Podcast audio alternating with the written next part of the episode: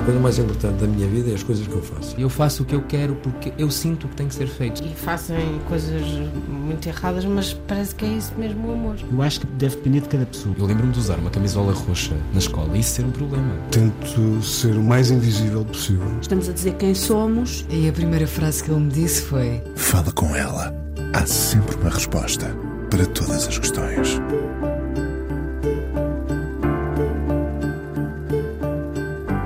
Ponto de partida para este encontro foi Mega Ferreira e a minha Lisboa, o Castelo, o Tejo e tudo. Ela fez a produção editorial deste livro, mas o que viveu nestes anos com um homem que abriu os horizontes da cidade e do país não se formata em páginas por muitos volumes que essa coleção pudesse ter. Mulher generosa e conciliadora, vê o melhor em cada um dos seus muitos e diversos amigos. Não gosta de desiludir ninguém. Uma otimista, mesmo que a vida já lhe tenha pregado algumas partidas. Partidas de amigos, partidas de saúde, as fintas com que temos de viver. Gosta particularmente de velhos e de crianças pequenas. Mãe de dois filhos que foram à sua vida muito bem preparados. Facilmente arrebatada por ópera e o balé que frequentou. E gosta muito de patinagem artística. Desliza na vida com rapidez e ao mesmo tempo subtileza. Não falha prazos, é metódica e precisa. Andou na escola alemã, não pode ser por acaso. Os elogios que lhe fizeram não cabem aqui, é verdade. Já lhe vou perguntar se um dia quer ser lembrada pela sua obra ou pela mulher que é. Escritora, romancista, inúmeros livros publicados, uma capacidade de trabalho inigualável. Passou pela rádio, pela imprensa, muito nova no Independente, depois o Expresso, com um estágio pelo meio na Time em Nova York. Criou e dirigiu a Egoísta, uma das revistas portuguesas mais premiadas de sempre. Uma das autoras do podcast Um Género de Conversa, muito rápida no raciocínio, acutilante, um sentido de humor que nega. É ela a primeira leitora de muitos escritores de renome. Seremos nós, os seus leitores, quando publicar uma biografia muito aguardada. A escritora e jornalista Patrícia Reis, 52 anos. Hoje no Fala Com Ela, aqui na Antena 1. Olá, Patrícia. Olá, Inês. Partimos do livro A Minha Lisboa, o Castelo, o Tejo e Tudo e vamos rio acima. Uh, como é que se eterniza um visionário como Mega Ferreira? Mantendo o amor que se tem por ele, eu acho. A minha relação com o Mega foi longa, muito longa. Nós conhecemos em 88. Portanto, 10 anos antes da Expo? 10 anos antes da Expo. Eu fiz a pesquisa que deu origem ao primeiro documento que ele escreveu sobre a, sobre a cidade imaginária.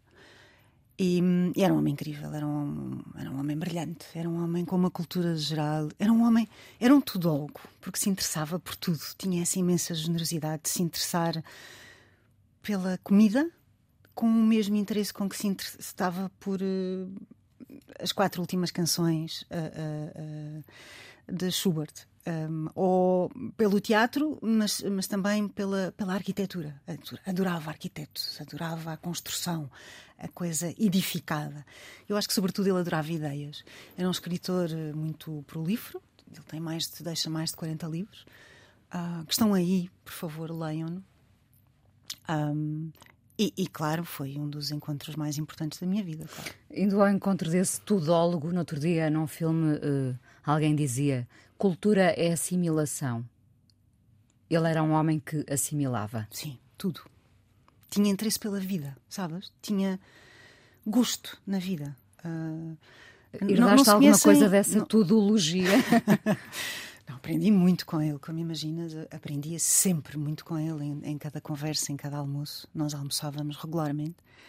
Um, ele uh, era um homem disponível para a vida. E as pessoas, na verdade, estão pouco disponíveis para a vida, porque arriscam um pouco. Ele não tinha medo algum de arriscar, fosse lá o que fosse. Se a ideia fosse boa, então vamos. E era um entusiasmo, um empenho, uma intensidade. Eh, eh, não conheço muitas pessoas assim, sabes? Uh, muitos de nós tratavam por mestre e é justo que assim seja. Uh, tens esse, esse sentido de risco e essa disponibilidade para a vida, Patrícia? Hoje tenho bastante mais do que, do que tive durante muito tempo. Em, eu hoje em... estou num bom sítio, eu hoje estou num sítio feliz, estou num sítio calmo, estou num sítio bom. tenho um bicho cá dentro. De vez em quando o bicho sai e a coisa. Que se chama enfim, inquietação. Que se chama inquietação e que se chama o que é que vou fazer a seguir, porque eu faço tantas coisas e já fiz tantas coisas diferentes que eu não sou só uma coisa. É? E isso é muito bom. Não ser só uma coisa é ótimo, claro. É? claro. Mas, hum, mas sim, eu, eu tenho um grande amor pela vida. Um em, grande. Em, em que momento, falávamos de riscos, em que momento terás arriscado mais? Eu acho que arrisquei muito quando larguei os jornais, os jornais no sentido tradicional e criei uma empresa para trabalhar precisamente para a Expo 98. E estamos a falar em 1997. Esse foi um grande risco. E foi um bom passo. Foi um ótimo passo. Olhando para trás, eu não me arrependo de nada. Tive momentos horríveis, tive momentos em que não havia dinheiro para nada. tive momentos em que, como é que vamos fazer isto, não é? Mas acho que isso é o, sal e a pimenta da vida, de alguma forma. Portanto, olhando para trás, esse foi um grande risco, mas foi um risco que compensou muito. Depois de, de se correrem alguns riscos, também se perde o medo, não é? Sim, mas sabes, o medo, o medo é uma fronteira incrível, não é? O medo, é, o, o medo existe para te dizer, olha, se calhar ali tu não queres ir. Depois tu tens que decidir se queres de facto ultrapassar esse medo ou não. Porque tudo aquilo que tu fazes é escolha tua. Eu estou numa fase da vida em que, quando as pessoas se queixam muito e culpam outros ou culpam o alinhamento planetário, eu penso sempre: hum, não, a culpa é sempre tua. Porque a escolha é sempre tua, não é? Portanto, ultrapassar os medos é uma coisa que hum, tu escolhes, não é? Pois há uns que consegues e outros menos, não é? Quem, quem era a jovem de 18 anos, tal, talvez 18, quando foste parar ao Independente, quem era essa miúda? Uma era, miúda? era uma miúda, eh, não, era completamente uma miúda, lingrinhas, franzina, que não sabia falar ao telefone porque não tínhamos telefone em casa. Uh, e eu queria muito, sabes? Queria muito, queria muito viver a mesma aventura do Tintim. Queria ser o jornalista como o Tintim sabes? Queria muito contar as histórias dos outros, apurar a verdade, como se a verdade fosse uma única coisa, não é? Pronto, depois tu aprendes que a verdade não é uma única coisa, é tridimensional às vezes, não mais. Um, queria e queria escrever, eu queria sobretudo escrever, que tinha que arranjar uma profissão onde escrevesse, porque eu só me entendo pela palavra escrita. Eu, aliás, nunca fui para a televisão. E, porque sempre disse não eu sou eu sou da escrita e a escrita melhora com o tempo. Quando, quando é que essa palavra ganhou relevo, relevância e relevo? Quando é que ela se tornou importante? Com que idade? Em que momento? A palavra escrita, a partir do momento em que comecei a ler e a escrever. É um poder incrível. Sabes? O poder de tu fixares qualquer coisa, seja lá o que for. Uh, de poderes construir é? E depois eu tenho aquela imaginação tramada de ter, eu consigo estar aqui contigo e paralelamente uh, viver uma vida em que agora vem um terremoto e isto tudo. E eu consigo imaginar isto tudo ao mesmo tempo que estou a falar contigo. excesso de imaginação sempre foi um drama que eu, enfim, ao qual eu tenho que sobreviver e as pessoas à minha volta também. Mas uh, o jornalismo não é imaginação, o jornalismo é a verdade. O jornalismo tem uma técnica, o jornalismo tem uma seriedade e uma ética e uma deontologia que muitas vezes hoje em dia enfim, uh, eu olho e penso onde é que, onde é que está? Uh, onde é que está o jornalismo como eu o aprendi? Uh, mas, enfim. No fundo, tens o melhor dos dois mundos. Tens esse lado jornalista factual e tens o lado, lado da sim. escritora, onde sim. essa imaginação excessiva uh... pode canalizar-se e, e, ir por aí. Sim, sim. Um, e é, é, em criança já tinhas esse excesso sempre, de imaginação? Sempre tive, sempre tive. Né? Há dois ou três boletins da escola em que, naquela parte em que, se, em que diz observações há, há dois ou três que dizem a Patrícia sofre de excesso de imaginação. É bom, Por é exemplo, bom sofrer. Não é? muito pequenina. Quatro patinhos de plástico amarelos, os patinhos normais. Patrícia, quantos patinhos estão aqui? Um patinho, dois patinhos, três patinhos, quatro patinhos. Quantos patinhos estão aqui? E eu respondi: depende. Depende do quê, Patrícia? Se algum patinho estiver grávido, pá, porque, porque depende, certo? Eu sei lá a condição física de cada patinho. Imagina que eram tudo patinhas e estavam todas grávidas. Não estava previsto na resposta. Não estava previsto. Portanto, hum, sim, excesso de imaginação. É bom, é, É, bom. é sofrer. ótimo. Uma conciliadora nata, disseram eh, dois homens que te conhecem bem, quase ao mesmo tempo, foi muito curioso. Ah, porquê? Porque o conflito não nos leva a nada. Nada. Uh, rigorosamente lado algum.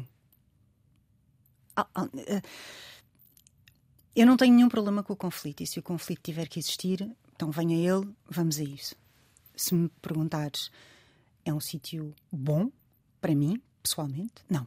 Eu não sou uma pessoa de conflitos, eu não sou uma pessoa de zangas, eu não sou uma pessoa de gritos, eu não sou uma pessoa de, ahm, de, de vincar a minha posição e, e não ceder de forma alguma. Eu sou de facto uma, uma conciliadora. Eu gosto e gosto de ser agregadora de pessoas, mesmo aquelas que eventualmente podem chocar. Eu gosto que elas percebam que afinal até têm um território comum. E podemos concordar que discordamos. Não há mal nisso. Mas podemos concordar que discordamos sem ser aos berros, não é? E sem amoar. Nós hoje vivemos um tempo em que se tu não concordares comigo, não é? Então estás contra mim, já não quer nada contigo. Eu ia justamente falar-te de, de o conflito não, evitar o conflito, claro, e o debate de ideias. Não é? Porque o debate de ideias pode ser Estamos muito. em crise, não é? De debate de ideias. Estamos. Então não estamos? Claro que estamos. As pessoas hoje em dia não sabem conversar porque têm muita dificuldade em ouvir o outro. E eu tenho uma facilidade imensa em ouvir o outro. Eu sou capaz de estar uma hora calada a ouvir-te, sem qualquer dificuldade. Hoje as pessoas precisam de ocupar espaço e precisam de se ouvir. É como se aquilo que elas tivessem para dizer fosse sempre mais importante do que aquilo que elas têm para ouvir. Ora, eu acho exatamente o contrário. Eu acho que aprendo muito mais a ouvir do que a ditar palavras só para ocupar espaço. E, e porque os sentimentos também estão muito extremados, ou tens o amor e a concordância Sim, incondicional, ou tens o É ódio verdade. e o ódio também incondicional, que é, verdade. perigoso. É. E as redes sociais vieram trazer isto tudo de uma maneira exagerada, exacerbada, se calhar até é pouco. Ah, estamos assim num período difícil. Estamos num período difícil. Uh, a Egoísta, uh, para além do- dos teus livros de que falaremos a seguir, foi uh, o teu projeto aquele que melhor defendeste? Sim, absolutamente. Falamos dele é- no passado? Não, sabe- não sei. Não, é Olha, isso. não sei. Nunca sei. Na verdade, nunca sei. Ao longo destes anos ah, existiram diferentes momentos em que, se calhar, é para acabar, se calhar não volta, se calhar agora suspende. Houve uma altura em que se suspendeu e, e- e depois voltou. Portanto, é, é um enorme privilégio e uma alegria fazer a Egoísta. E a Egoísta é uma revista que eu acho que, ao fim destes anos todos e destas edições todas, reflete bem o que é o país, reflete bem o que é o mundo. E isso é muito interessante quando tu pegas na coleção toda, não é? E tens eh, coisas incríveis e textos de pessoas que já cá não estão e que são inacreditáveis.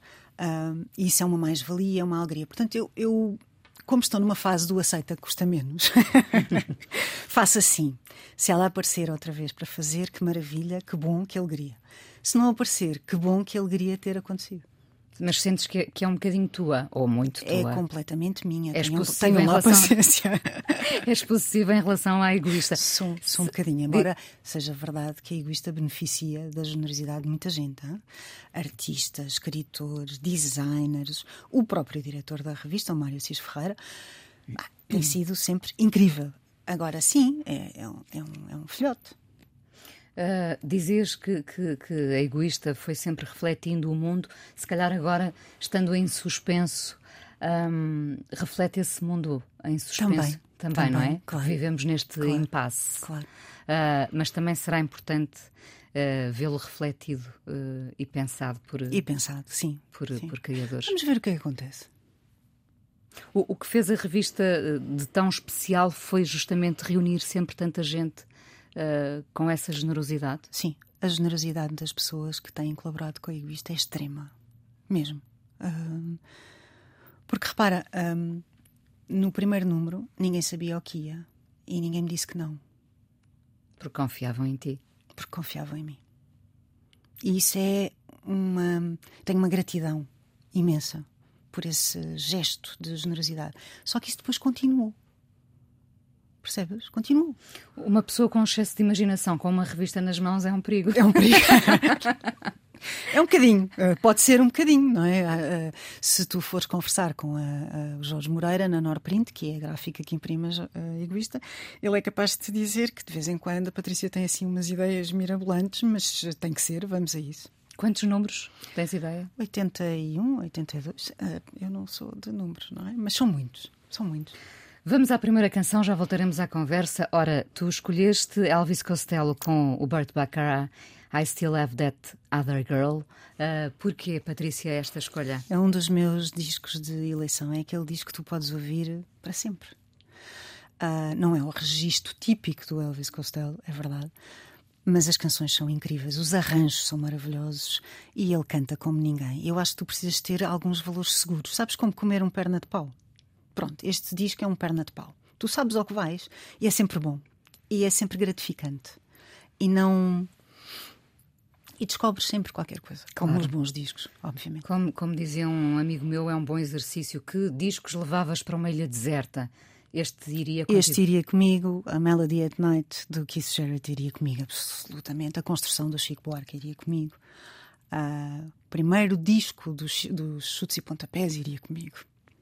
Porque eu sou desse tempo, não é? Pronto. Somos, vivemos intensamente esse, esse tempo do Rock Rendezvous. Eu não aqui, Sim. mas à distância. ah, Sim, mas, mas sim, vive- intensamente. intensamente. Vamos ouvir então.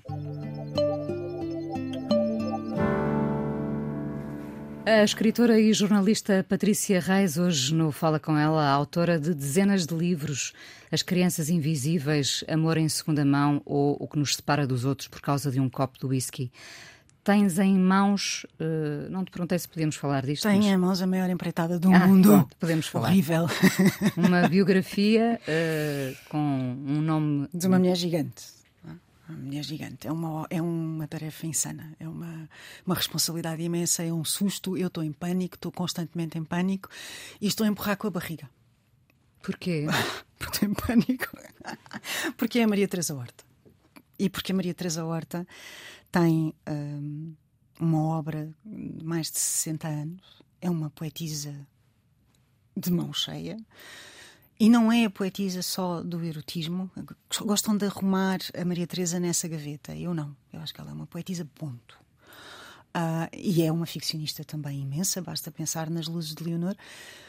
Mas eh, a Teresa em si é uma personagem de uma enorme complexidade e o tempo que ela viveu também, porque ela nasce em 37, portanto ela atravessa tudo, é? Ela, ela é eh, interrogada pela PIDE, a PIDE entra pela casa adentro, ela tem um cancro, ela, ela tudo, eh, aconteceu-lhe tudo. é? O início da vida da Teresa parece um romance. Portanto, é uma responsabilidade muito grande e hum, eu, eu chegarei lá, porque eu quando digo que faço, faço. Mas, mas reconheço que talvez eh, eu não acelere como costumo acelerar. Porque eu acelero tudo. Foi um dos elogios que, que eu ouvi de ti, que tu és muito rápida e Sou. agarras o trabalho. Sou. Sou muito rápida. sou. Mas este é um trabalho e tanto. Dirias que estás no início da travessia ou ainda não a começaste propriamente? Ela nasceu em 37, eu estou no processo das novas cartas. Então já, já andaste a, a alguma coisa. Sim, não é? mas ainda faltam 50 anos, percebes? Estás a perceber porque é que isto é tão difícil? Isso será para entregar quando, essa biografia? Ai, não me perguntes. Vamos perguntar ao Rui Coceiro. não, não sei. Eh, eu tenho grande esperança que a biografia possa sair para o ano, porque são os 50 anos do 25 de Abril. Porque eu acho que a Teresa gostaria dessa data redonda. Claro. Ah, porque é também um momento em que se celebram 50 anos da absolvição do processo das novas cartas. Enfim, é uma data bonita. ah, e eu acho que liberdade é, porventura, a palavra mais importante para a Teresa. E eu gostava disso. Se isso vai ser possível, Depende de ti. depende de mim e depende também daquelas pessoas que me pedem, como o Rui Coceiro, não te importas de fazer para ontem? E, e eu faço. Muito bem. Ah, és muito rigorosa, Patrícia, com o que se lê, quanto se lê. Ah, encaixas nos teus dias esse momento da leitura para além da escrita? Todos os dias. Eu, eu não me deito sem ler. Nunca. Não sou capaz, sequer. E eu leio hum, concentradamente, num sítio onde não há música, não há televisão e não há telemóvel. Portanto, aquele momento da ópera que eu ouvi dizer que se pode ouvir Sim. no bairro todo. Sim, pode. pode, é verdade. É- eu- não acontece Não- conjuntamente com a leitura, não, evidentemente. mas acontece com a escrita. Pode parecer-me perturbador, mas acontece com a escrita, porque é o ritmo, sabes? Escrever tem essa musicalidade, não é? Tem um ritmo. E a ópera ajuda-me. Hum, e não é a ópera, é uma ópera especificamente, que é Ah, a é. Traviata, que é a minha ópera de eleição. Eu- há imensas óperas das quais eu gosto, obviamente, mas aquela, aquela serve-me sempre, aquela não me desilude nunca. E lês mais do que escreves ou escreves mais do que lês? Leio mais do que escrevo. Eu não escrevo todos os dias, nem nada que se pareça. Ah, eu não Mas- tenho essa disciplina, mas- sabes? eu mas não sou dirias- escritor profissional. Sim. Não.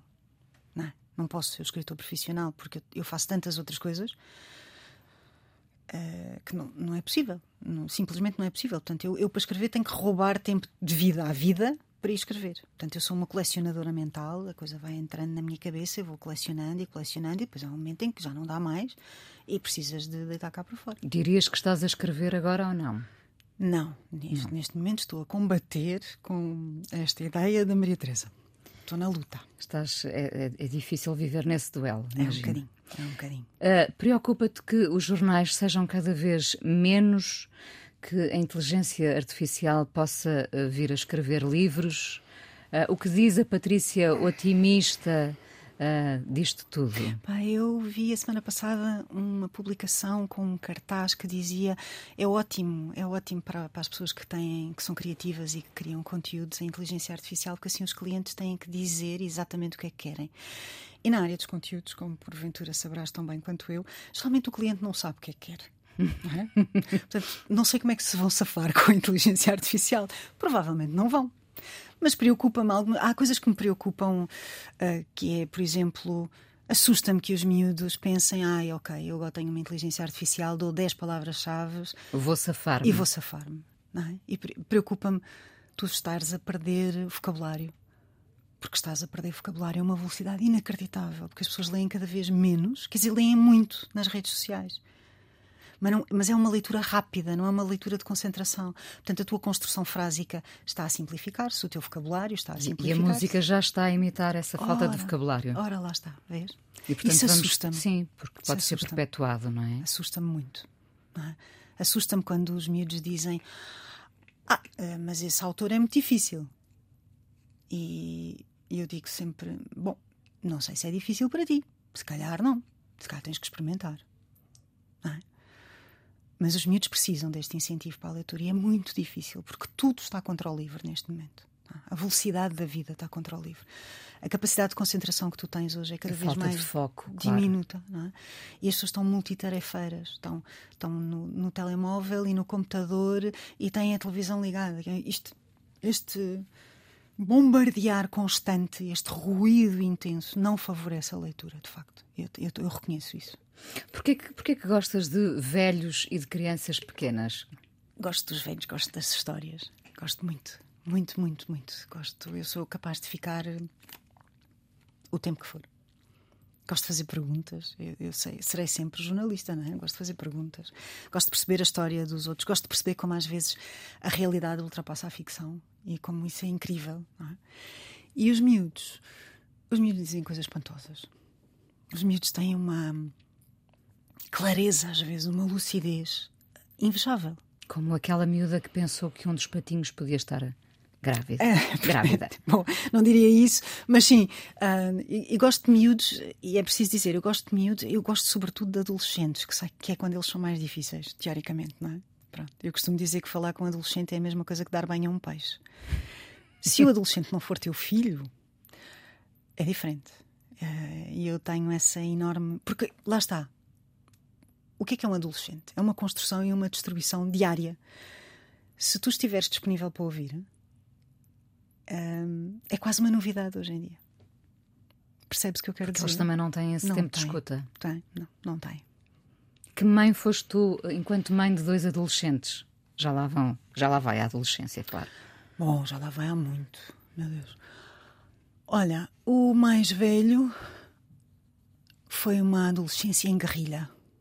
Portanto, eu tinha uma máscara de gás, tinha uma mochila com um kit de sobrevivência. Ele também tinha uma máscara de gás e um kit de sobrevivência para sobreviver à mãe que tinha e eu ao filho que tinha. Foi difícil. Foi de competição, de, de, de guerrilha. Pronto. Passou. Apaziguou-se. Um, é um homem, faz 28 anos, é um homem. É um homem crescido, com uma ótima caixa de ferramentas que terá, obviamente, os seus traumas com a sua mãe, mas que tem uma ótima caixa de ferramentas e, e eu acho que isso se vê uh, no percurso dele. O mais novo teve uma adolescência bastante mais pacífica, um, sendo ao mesmo tempo um desafio, porque ser pacífico não quer dizer que seja fácil. Portanto, eu tenho dois filhos muito intensos, de maneiras distintas, mas muito intensos.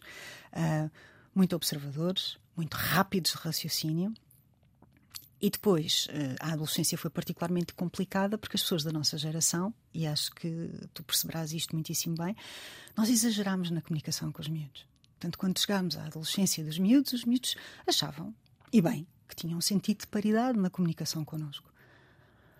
Achas que deve haver limites? Eu acho que se calhar, hum, se calhar eu devia ter posto alguns limites. Se calhar sim, se calhar uh, uh, aquele momento em que eu disse pela primeira vez: uh, Espera aí, eu não sou a tua colega da escola, se calhar estava desajustado daquilo que eu tinha feito para trás. Por isso te digo que não foi fácil para ninguém, porque para eles também não pode ter sido fácil. Conversa-se sobre isso hoje em dia? Conversa-se. Eu escrevi um livro, aliás, muito, uma história incrível, eu já a contei várias vezes. O livro chama-se Contracorpo e eu achei que estava a resolver a minha vivência da maternidade ali naquele momento da adolescência.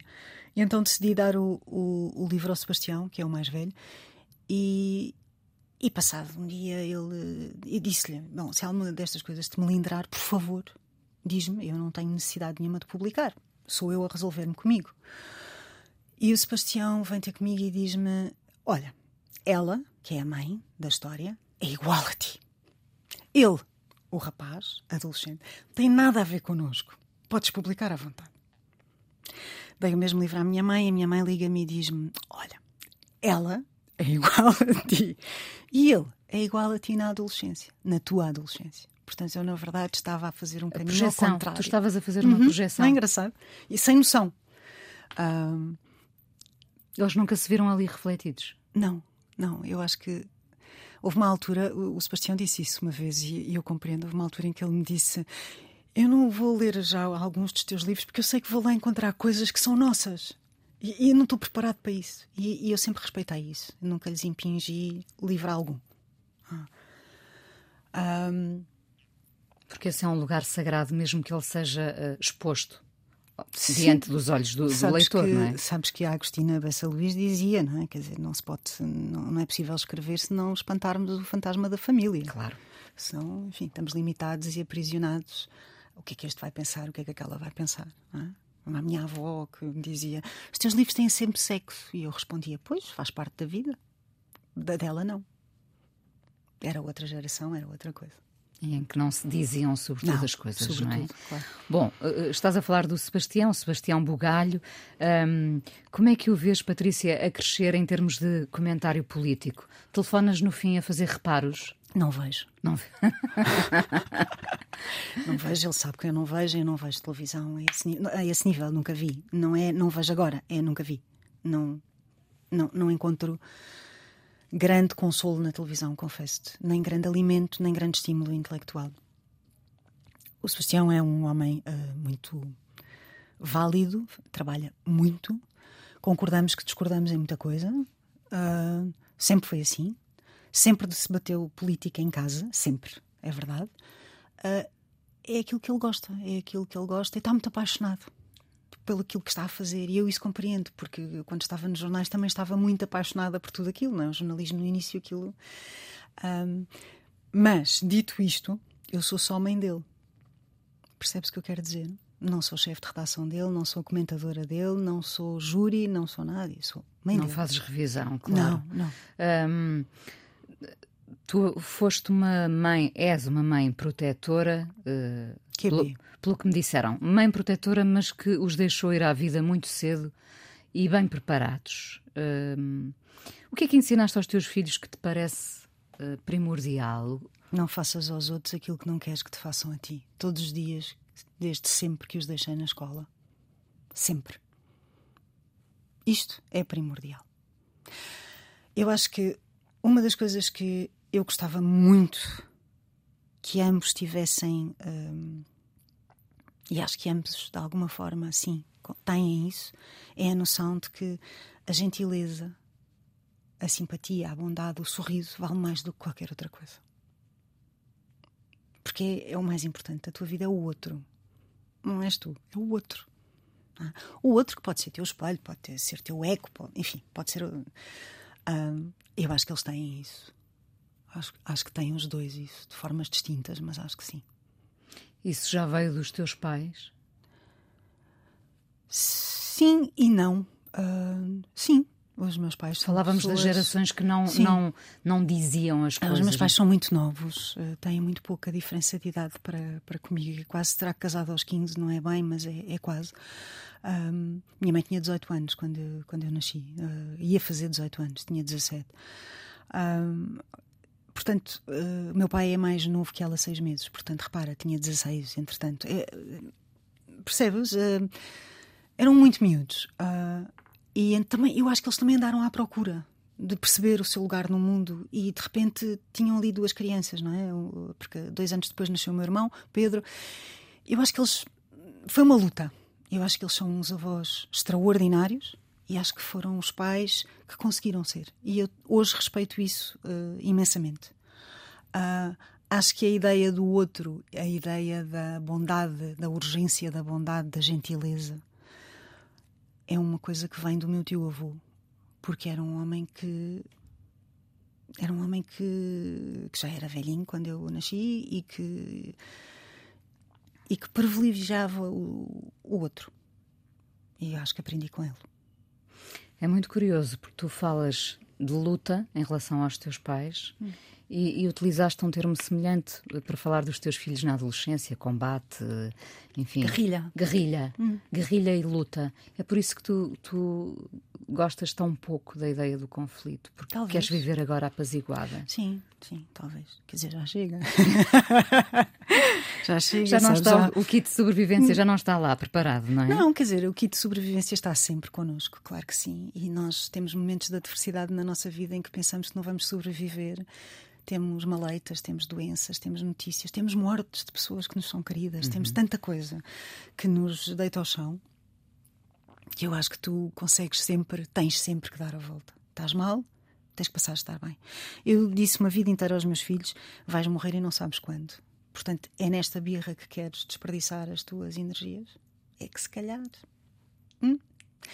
E eu penso nisto todos os dias. Não há, não há tempo para ser, birras. Não há tempo para birras, não há tempo para amus, não há tempo, nem sequer há tempo para o ego mexido. Percebes? É fixe ter ego. É fixe ter uma certa vaidade, ter eh, uma um, ambição, claro. Até egoísmo, que é claro. Tudo isso é muito fixe. Depende da dose, óbvio, não é? Pronto. Mas tens que viver isso da melhor maneira possível e, e com a maior disponibilidade possível. Porque, caso contrário, estás sempre zangado com o mundo, é? Para quê? E é sempre o mundo que tem culpa e nunca és tu. Patrícia, queres ser lembrada pela tua obra ou pela pessoa que és, a conciliadora nata, a leal e a observadora? Eu quero ser conhecida como. Estás a falar se me escrevessem um obituário. Sim. Morreu Patrícia Reis. Uh, quando, eu, quando eu morrer, vão dizer que morreu Patrícia Reis, filho, uh, mãe do Sebastião Bugalho. Uh, tipo Helena Sacadora Cabral com o Miguel e o Paulo. Não, eu acho que eu prefiro ser conhecida como uma boa pessoa. E eu faço o que posso para ser uma boa miúda, ainda agora aos 52 anos. É um. Enfim, é um objetivo. Apesar do mundo estar no tal impasse, há, há, muito, há muito por fazer, para fazer. Há, há muito por fazer. Muito. E neste momento vivemos.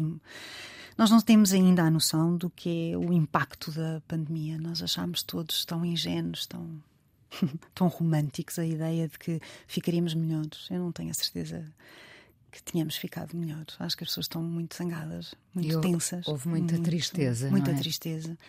ah, muito mais viradas para dentro, muito mais individualistas. E são tudo processos adversos à, à- à harmonia. E tu precisas de harmonia. E que, e que podem não se mostrar eh, logo. Sim, e não se mostram logo, E, claro. portanto, as consequências ainda estarão para vir. Veremos. Patrícia, o que é um dia bom para ti? Um dia bom para mim é um dia em que acordo na minha casa, na minha cama, faço um pequeno almoço, passei com o meu marido, ah, lemos uns livros, ouvimos uns discos, vamos ao teatro, vimos um filme. ah, Gostas muito do teu território? gosto muito do meu território, gosto muito das minhas pessoas, jantamos com amigos, não fazemos nada, abraçamos o nadismo, que é uma expressão que existe lá em casa. Vamos abraçar o nadismo.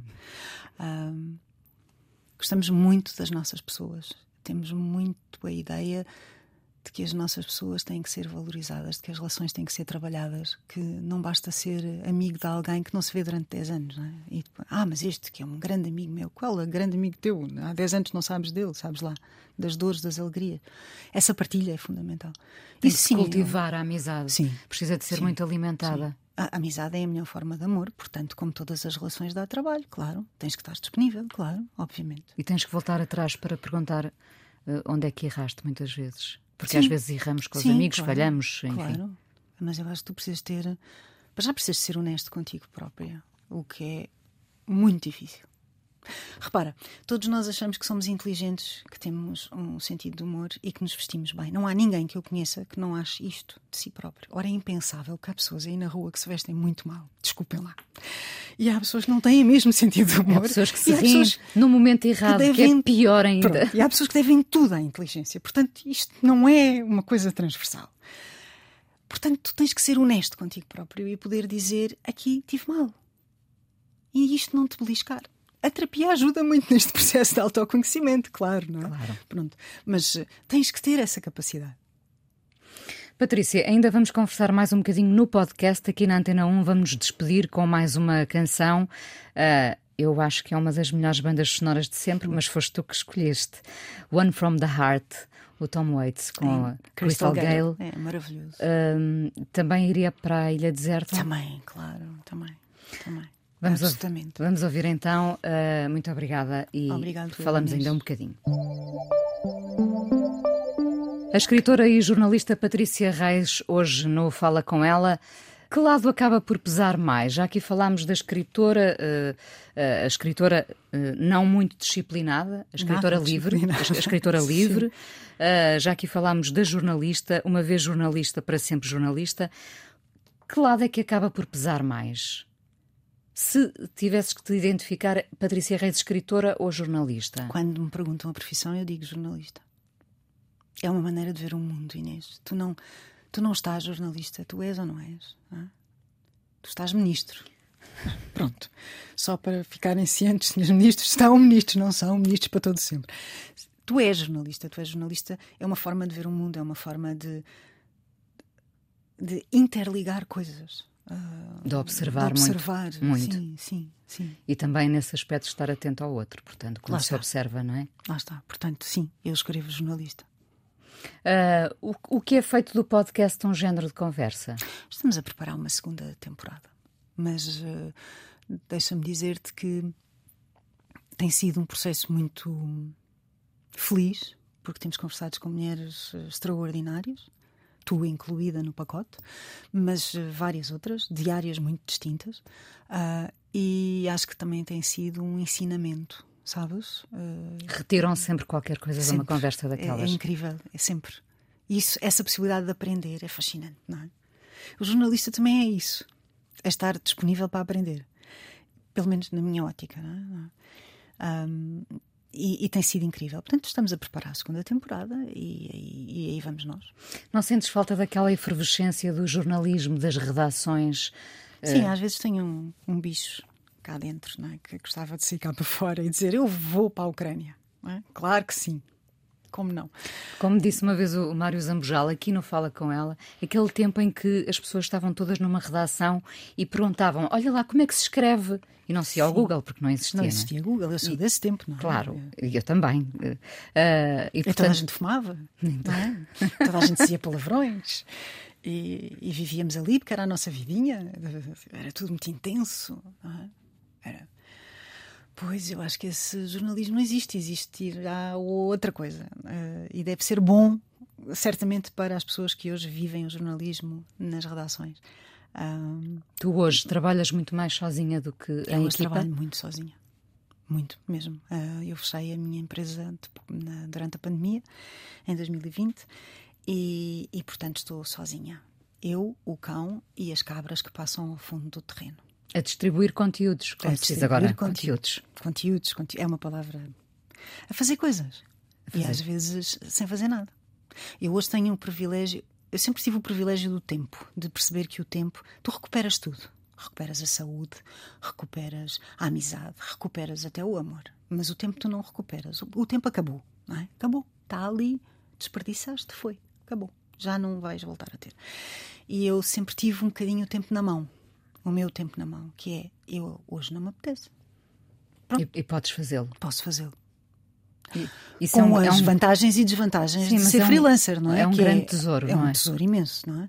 Não, às vezes não é um tesouro que te garante, ou, enfim, no, no fim do arco-íris, um pote com dinheiro para viver. Mas lá está, naquele Mas é dia não vai dar. É uma escolha. Tudo é uma escolha. Tudo é uma escolha, claro que sim. Um, no meio disto tudo e com, com esse rigor, essa acutilância. Um, alguém dizia, alguém muito próximo dizia, pois, mas ela andou na escola alemã, não é? Uh, o, que, o que é que a escola alemã ensina uh, para termos. É uma organização mental, Inês. É. É só isto. Eu, é preciso fazer 10 coisas. Eu consigo fazer 10 coisas. Morro a seguir, claro, ok. Mas faço as 10 coisas. Eu consigo. E fazes com paixão. Isso, isso, também foi ensinado? Não. Eu acho que isso não tem nada a ver com a escola. A escola alemã um sítio era um sítio difícil, era um sítio competitivo, era um sítio difícil. Uh, mas, uh, mas aquilo fica lá a ideia da responsabilidade. Por exemplo, eu não me atraso nunca. Na escola alemã havia uma coisa chamada Punktlichkeitswoche, que era a semana da pontualidade. Eu nunca me atrasei. Nunca. Era às 8 e 5, era às 8 e 5. Às 8 e 5 sentada na, na, na, minha mesinha, não é? Com, com já com as coisas todas fora. Pronto. Isto é escola alemã. Portanto, como imaginas, tenho apanhado grandes secas, porque em Portugal as pessoas chegam sempre atrasadas. Um, mas não é só isso. É, é, é preciso fazer. Uh, eu não sou de engonhar. Não deixo, não deixo para amanhã o que posso fazer hoje, de facto. E isso sim é o bicho da responsabilidade. Isso é um bicho que fica lá fica lá. Quando tu menos queres, ele está lá. E quando tu produzes muita coisa, e às vezes com equipas, tu precisas de ser metódico e organizado. Uh, é uma vantagem. Quando é que soltas o bicho da responsabilidade? Sempre está aqui neste momento, olha eu. Não, Sempre. Quando é que o soltas no sentido, quando é que deixas de ser responsável? Quando abraças o nadismo? Quando abraço o nadismo, claro. Quando abraço o nadismo não sou nada responsável, não vou, saber. Não me vou esquecer do nadismo. Não, abraçar o nadismo é uma coisa muito, muito, muito boa. Porque eu aprendi que preciso disso. Para equilibrar esse lado. Sim. Eu, houve um momento em que tive que decidir se queria ser uma vamos pôr entre aspas, como é um podcast, temos que pôr entre aspas figuradas, em que se queria ser uma, uma pessoa ativa na praça, uma escritora, uma comunicadora, o que vocês quiserem, é-me igual. Ou se eu queria ser mãe e depois uh, mulher de. E eu escolhi ser mãe e mulher de, com muito gosto. É uma escolha minha. Entre estar com o meu marido e ir à Feira do Livro, eu prefiro estar com o meu marido. Há muita gente que não percebe isto. Uh, eu tenho pavor a lançamentos de livros, pavor, porque tenho pavor a multidões. Portanto, é uma coisa de contenção. O que é que faz uh, a multidão e o pavor? Faz com que eu fique mais nervosa. Quando eu fico mais nervosa, tal e qual como a minha mãe, dá-me para o sentido do humor. Começa a parvar. Deves ter visto isso no podcast que fiz contigo. Eu, quanto mais nervosa, mais disparate sai. Não notei. É não sério, notaste. Não, não notei, não notei mesmo. Não. Mas, sim, pronto. Mas uh, isto para te dizer que eu tenho as minhas prioridades muito bem definidas hoje em dia. Que bom. Tenho mesmo. E o amor é um sítio incrível para se viver. Obrigada, Patrícia. Obrigado, eu. A coisa mais importante da minha vida é as coisas que eu faço. Eu faço o que eu quero porque eu sinto que tem que ser feito. E fazem coisas muito erradas, mas parece que é isso mesmo o amor. Eu acho que deve depender de cada pessoa. Eu lembro-me de usar uma camisola roxa na escola e isso ser um problema. Tento ser o mais invisível possível. Estamos a dizer quem somos. E a primeira frase que ele me disse foi: Fala com ela. Há sempre uma resposta para todas as questões.